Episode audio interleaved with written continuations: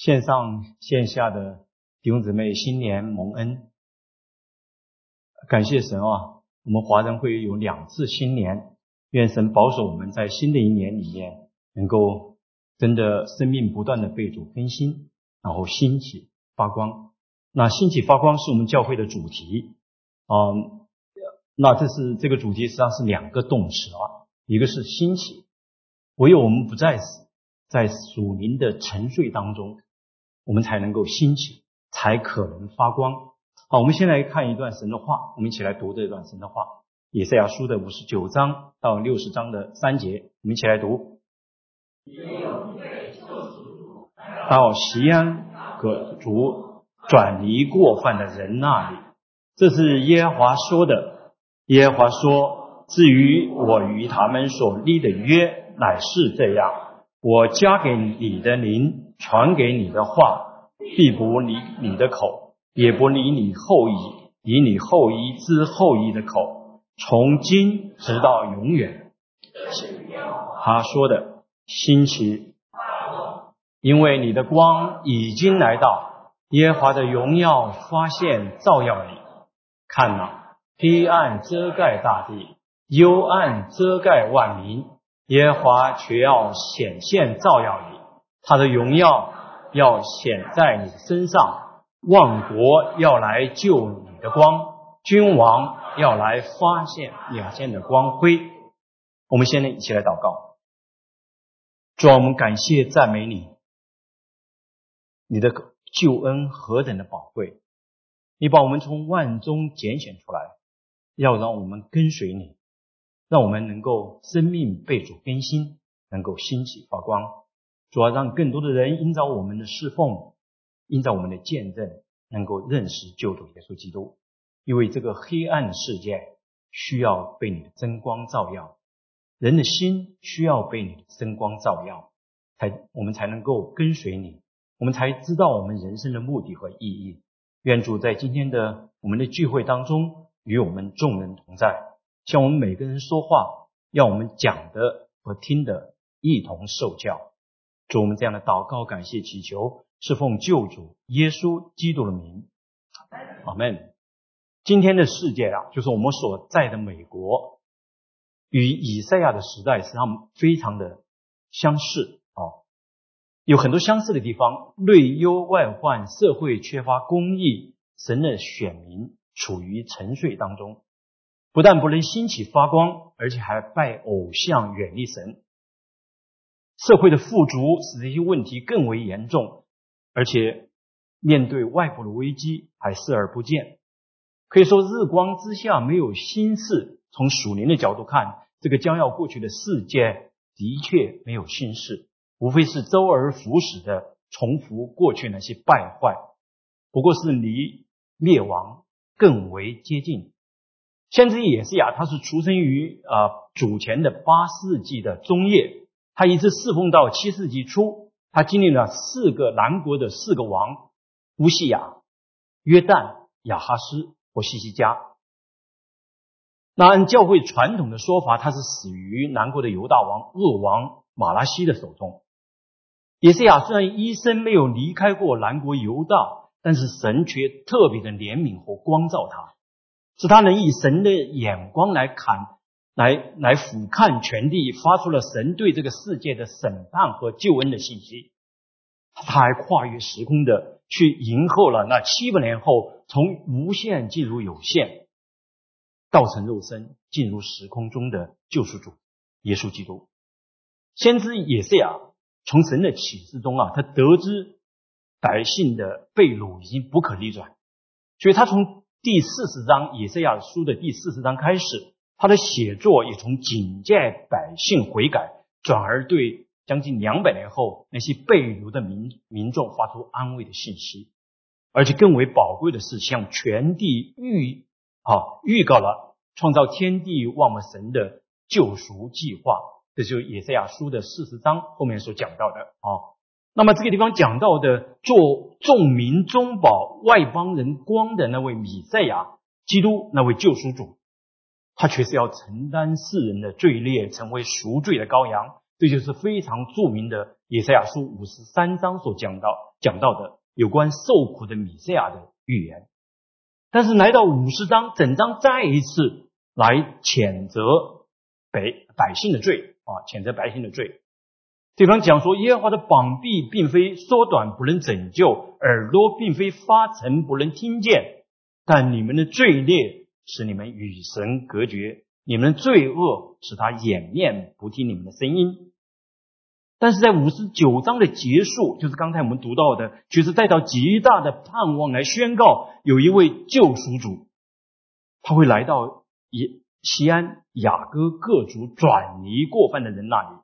我们再来看看刚才我们所读的经文，这里面也出现好几个礼，这个礼就是指的，当然指的是西安，就是耶路撒冷城，当然也是因信称义成为神儿女所。就神的选民的一个代表。这段经文可以说是精准的预言了七百年后发生的事情。救赎主就是耶稣基督，他在耶路撒冷被钉十字架，为你为我的罪孽付上了生命的代价，满足了神公义的要求，使信靠他的人罪得赦免，与神和好。先知以赛亚在圣灵的启示下，可以说是凭着信心。看见了将要发生的事情，当然，我们今天同样是凭着信心的眼睛回看两千年在耶路撒冷发生的那个真实的历史事件。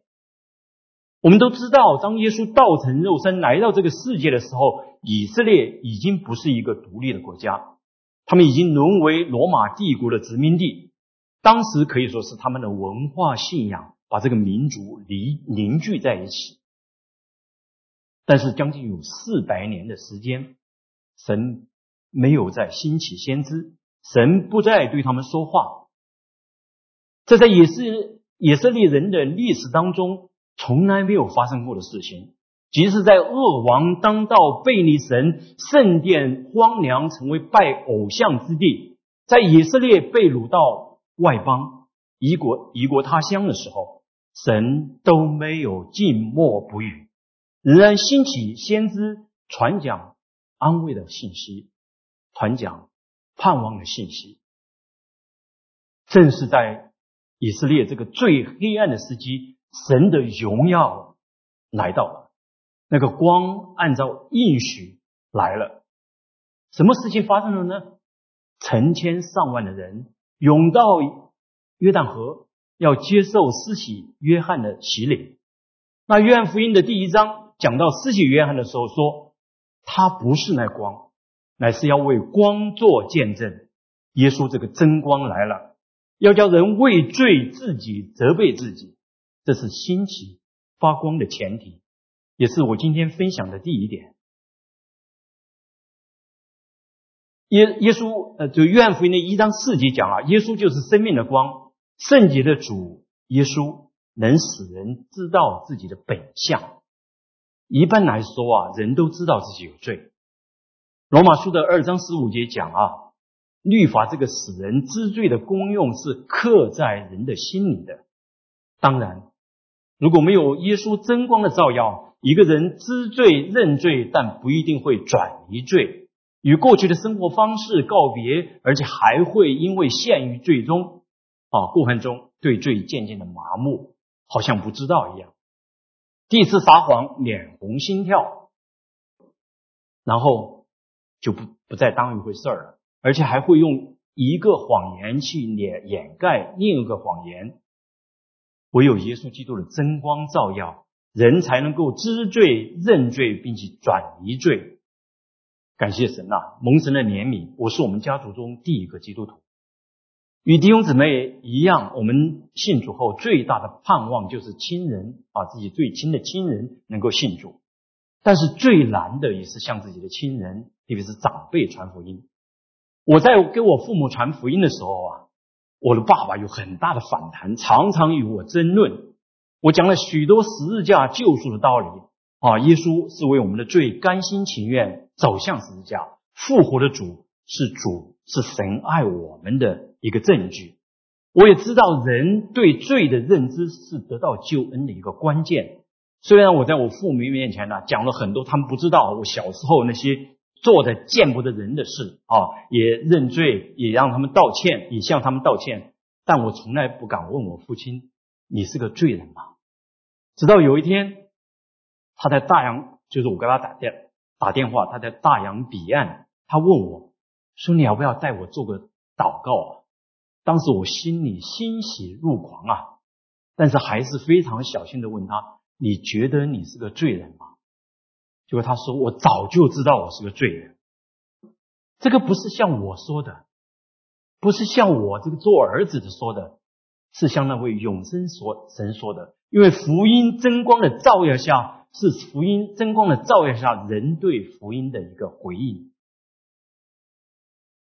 那天我父亲在电话上做了决志祷告，他要让救赎主做自己生命的主，他要转离罪，他要过一个不一样的生生活。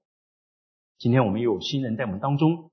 不管在线上线下，如果你还没有认识救主耶稣基督，你唯有来到神面前，承认你需要他，你是一个罪人，愿神的真光照耀你，愿你能够接受那位为你为我的罪死而复活的救主，使你与神和好，脱离罪的辖制，有与神和好的永永恒的生命。那照耀世界的真光来到了。当时的犹太人实际上，他们已经不再拜人手所雕雕塑的偶像，他们对律法非常的熟悉，特别是他们当中那些文士或法利赛人，他们不但严格的遵守，而且还加添了许多摩西律法没有的规条。但是，对律法的熟悉并没有使他们来寻求救恩。为什么呢？因为律法的知识成为他们夸口炫耀的资本，他们要自己的意义，却拒绝神的意义，就是耶稣基督，就是救赎主将要成就的恩典。自大自义使他们高高在上的指责别人的罪，却看不见自己的罪，所以他们不但不能兴起发光，实际上在属灵上，他们处于沉睡的状态中。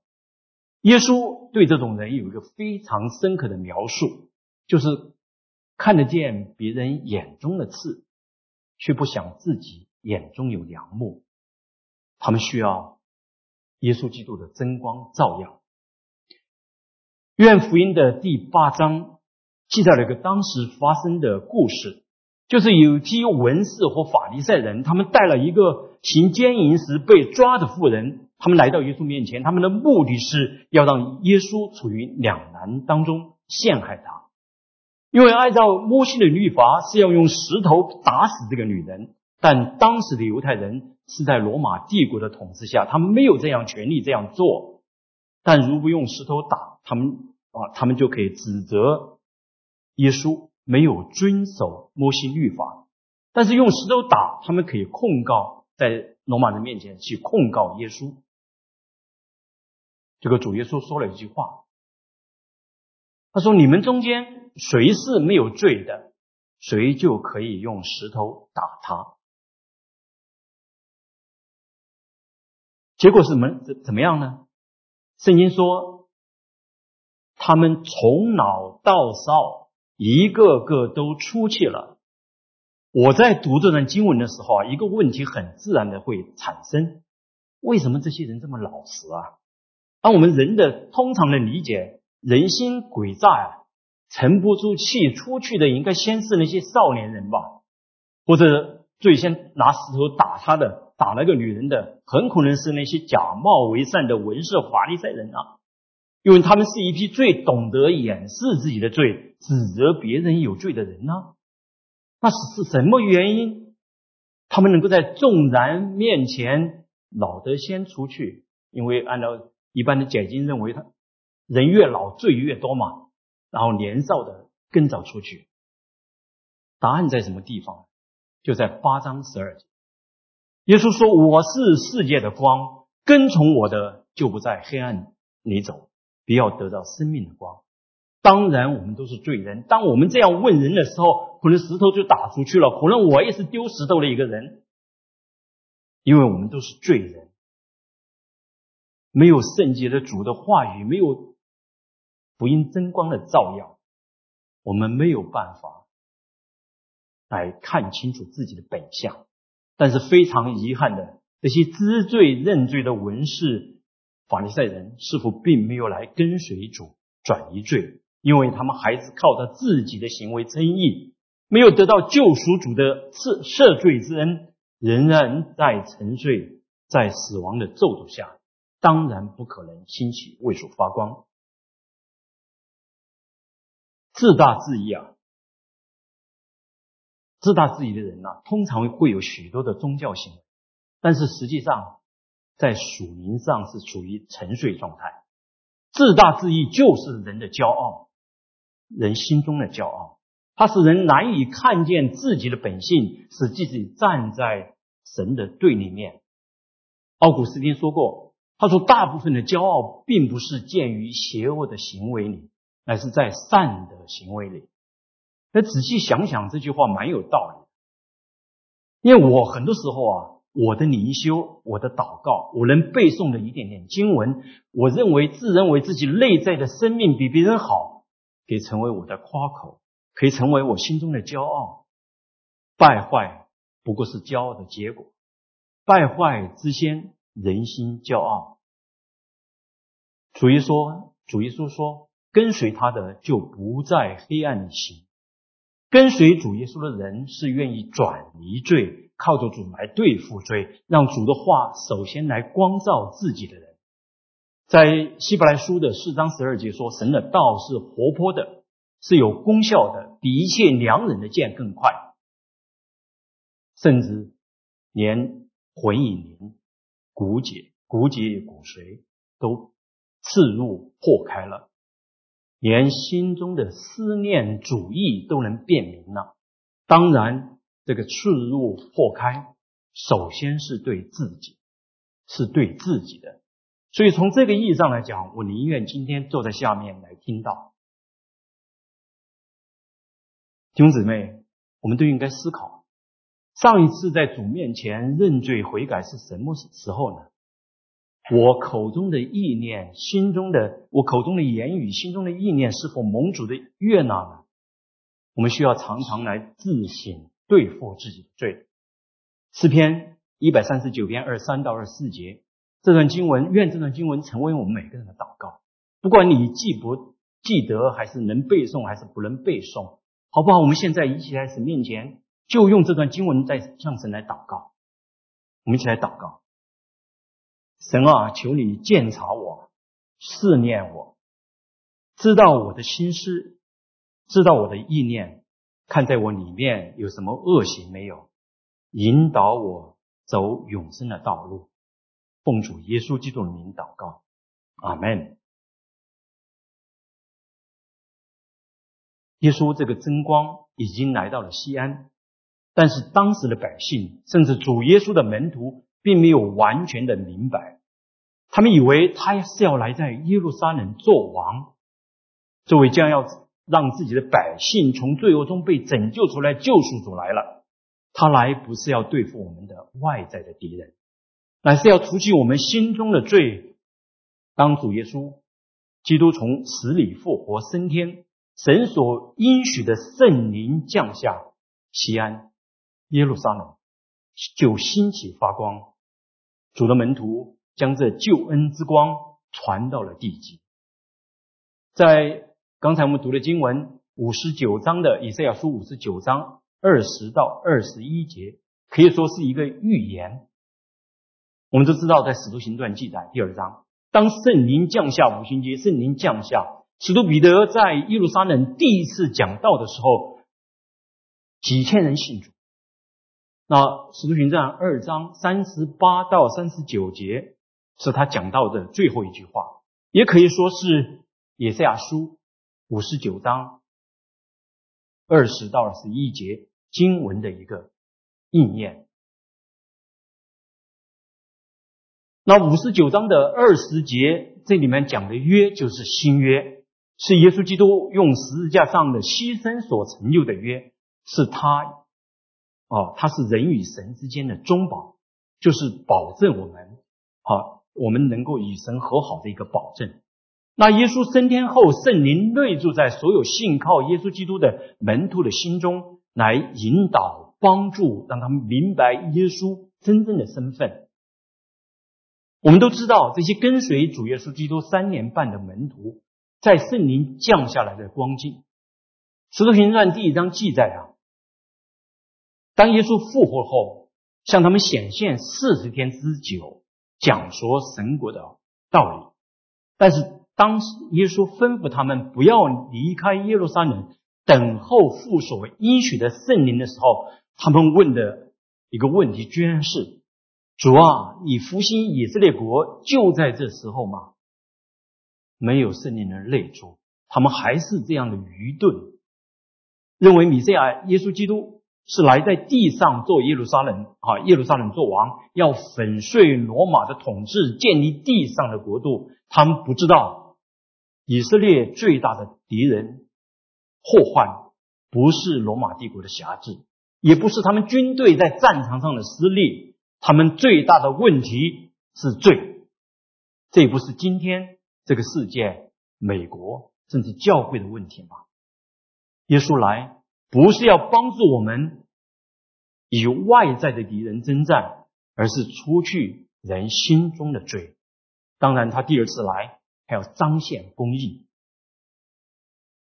耶稣来是要将人从罪恶中拯救出来。罪是教会我们个人不能兴起发光的最大的敌人，因为罪带来不合一。只有同心合一，才能兴起发光，才能只有同心合一，才能兴旺福音。我们需要认清楚我们自己的敌人。通常啊。当我们与他人有冲突的时候，冲突的第另一另一方，哦，很可能是你的配偶、亲人、同事、同工。但但当你把他们当做你家庭不和睦、侍奉有男主、工作不顺利的最大或唯一的原因的时候，当你指责人的指头总是指向别人的时候，只有两种可能：第一，你没有重生得得救，你没有圣灵的内助；第二，你没有顺从圣灵。因为圣灵来是要叫人为罪、为义、为审判，自己责备自己。圣灵按照圣经的应许来了，门徒们不再按照外貌认基督了，他们完全明白救赎主对他们的含义为何，那他们完全知道救赎主对他们生命的重要性。因为在他们生命当中没有救赎主，他们仍然在神的愤怒之下，他们的国度观也因此有了改变。神的圣灵将神的爱浇灌在他们心里，十字架成为爱的记号，激励他们为主的国舍身流血。他们不再惧怕，不再胆怯，勇敢的为主做见证。按外貌认主的时候，他们的眼光还是注目在。地上的国度，期盼在地上的国度能够赚得名与利。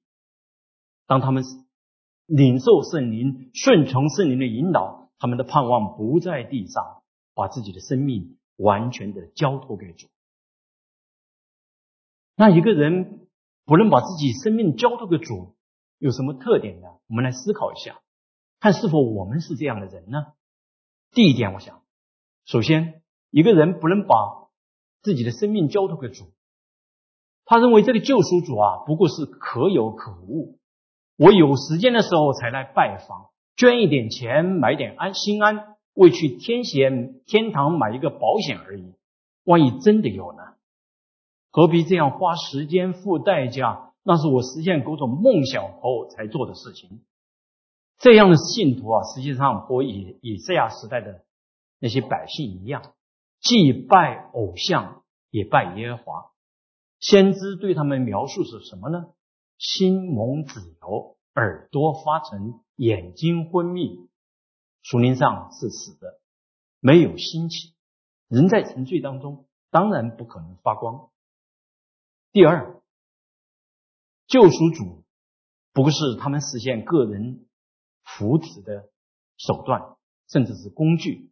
生命的主权仍然掌握在自己手中，生命的宝座上坐的当然是自己。人生中一切决定是靠自己，甚至侍奉中也不求告主的名，是一个凭自己的旨意而行，自己的意啊，自己的意思而行的人。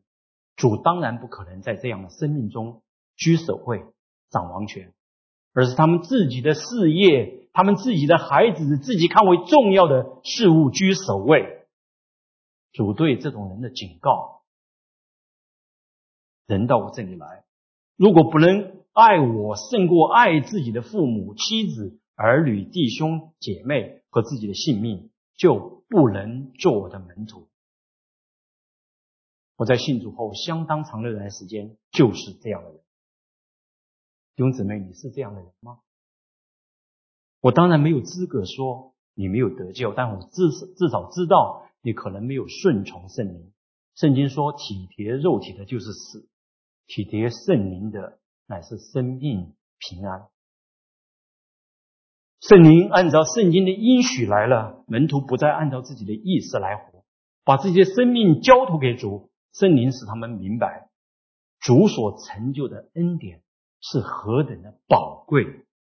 圣灵也将神的爱浇灌在他们心里，他们看重耶稣基督的救赎恩典，他们让主在他们生命中居首位。使徒保罗就是这样一位，这样一个人。他在加太太书的二十章二十节说。我已经与基督同定十字架，现在活着的不再是我，乃是基督在我里面活着，并且我如今在肉身活着，是因信神的儿子而活。他是爱我，为我舍己，同走天路，同走永生之路的弟兄姊妹，让我们一起把这段经文当做我们走永生之路的一个目标。可能我还不能完全做到，但是我我愿意把这段经文来作为我的目标，让我能够学习把生命交托给主，能够兴起为主发光。我们再来看六十章二到三节的经文，也是我今天跟大家分享的最后一点，是生命永神一人。二节的经文说：“看呐，黑暗遮盖大地。”幽暗遮盖万民，耶华却要显现照耀你，他的荣耀要显在你的身上，万国要来救你的光，君王要来救你发现的光辉。我们已经解释过，这里的你是西安，代表耶路撒冷，也是因信成为神儿女选民的代表。那教会始于五星节啊，耶路撒冷。圣灵降下，成千上万来自世界各地的犹太人受洗成为主的门徒。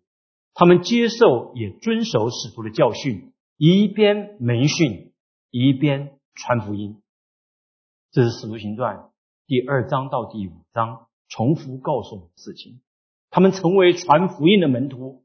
耶路撒冷住在耶路撒冷附近的门徒啊，或住在耶路撒冷门徒，则自发的为这些五旬节后。预期停留、履之告罄的接受门训的弟兄姊妹，变卖田产家业，供应他们的需要，因为圣灵早就知道即将来临的逼迫。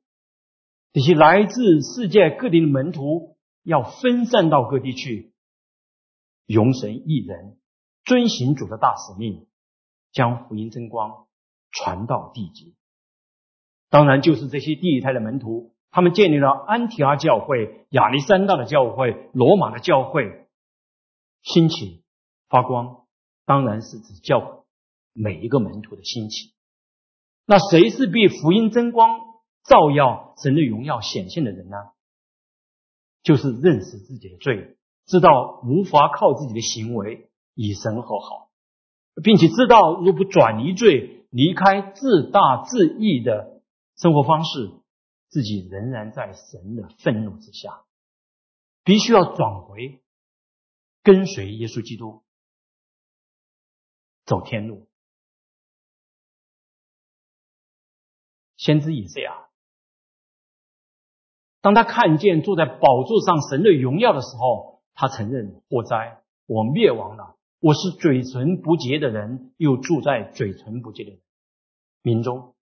他知道自己先知的身份，并不能救自己，唯有依靠神的怜悯与救赎。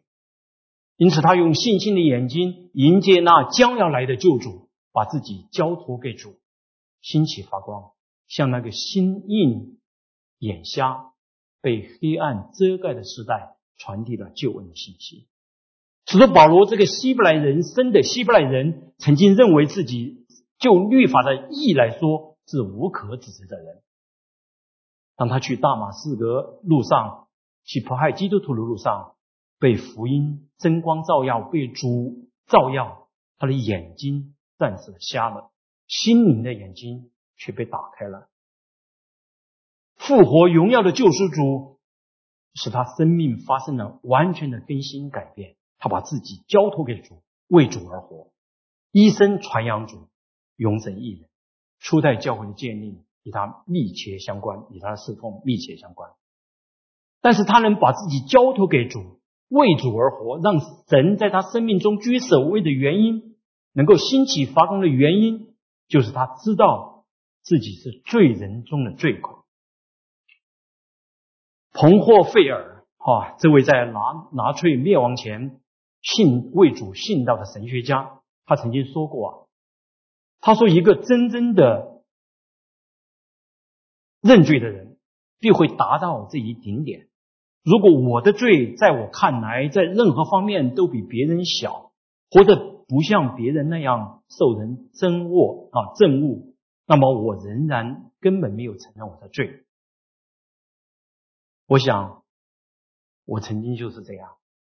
看别人，看自己比别人强，这是我不能够爱耶稣胜过爱自己的父母、妻子、儿女、弟兄、姐妹和自己性命的原因，因为还不知道救恩是何等的宝贵。只有当车祸发生在我们家的时候，我才知道这个救恩原来是这样的宝贵。我们的生命是这样的无常。当我离开世界，我的灵魂去什么地方呢？所以，当我们不知道这个救恩的宝贵，不知道自己的罪，自己心中没有一点良善可以让我得救的时候，我当然不能把自己的生命交给主，为主而活，也不可能为周遭那些被黑暗遮盖、走向永死的人的结局忧心，不能兴起为主发光。使自己的生命来永神一人。前几周在我们的讲道当中都提到罗雅，罗亚是个异人、完全人的原因是什么呢？是因为他知道自己的病、自己的存在、自己的本性当中没有良善，唯有藏在耶稣基督这个救赎的方舟中，才能免于神的愤怒。弟兄姊妹。今天是我们领圣餐的时候，愿主圣洁的光来光照我们每一个人，让我们知道自己生命中除了罪一无所有，唯有依赖救主耶稣基督。让我们知道罪人的结局是何等的可怕。过去两年呐，创造天地万物的主，已经持续两年，借着瘟疫不断的向我们说话，提醒我们。当你的时间终结的时候，当我的时间终结的时候，你的灵魂的去处在哪里呢？唯有那位为你死而复活的救主耶稣基督，才能使我们出黑暗进入光明的国度。亲爱的弟兄姊妹，各位朋友，唯有耶稣基督是他的救恩，能够帮助我们。耶稣基督胜过世上的一切，只有我们让他在我们生命中居首位的时候，我们才能做他的门徒。唯有依靠那位为我们死而复活的救赎主，把生命交托给他，我们才能够付代价兴起发光，永生一人。好不好？我们一起在神面前低头来祷告，让我们来自省，来对付我们心中。那些恶，那些隐而不见的罪，让我们能够转移过犯，跟随耶稣基督的脚中行。主啊，我们怀着感恩的心来到你面前。主啊，我们过去是活在罪恶过犯中，我们还活在罪恶过犯的中的时候，你来了，你在十字架上为我们的罪，为我们的过犯罪孽被定死，为我们的罪流血牺牲。主啊，我们要感谢赞美你，你借着圣灵的大能，三天后你复活了。叫我们这些信靠你的人，主啊，我们靠着你能够得胜，我们靠着你能够不再沉睡，我们靠着你能够兴起为主发光。恩主啊，我们得了这何等的恩典！愿你帮助我们，不要做白占地图的。主啊，你已经记着这个瘟疫，不断的提醒你的儿女们。在这个黑暗遮盖的世界里面，要视光、视言，要见证你、荣耀你。恩主啊，求你的圣洁的光，今天就照耀我们每一个人，让我们对着对对着我们生命中需要对付的罪，依靠主，不再靠自己的行为来称义，不再夸口，不再把我们的指头指向别人，让主你的圣道来刺。破开刺入我们的心，让我们在主面前认罪悔改。主，我们把下面的时间恭敬仰望在你的手中，求你借着圣餐，借着你的饼、你的杯，再次提醒我们：不管我们是在线上还是在线下，那我们都存存着敬虔的心来朝见你。我们这样的祷告、感谢、祈求，是奉救主耶稣基督得胜的名。阿门。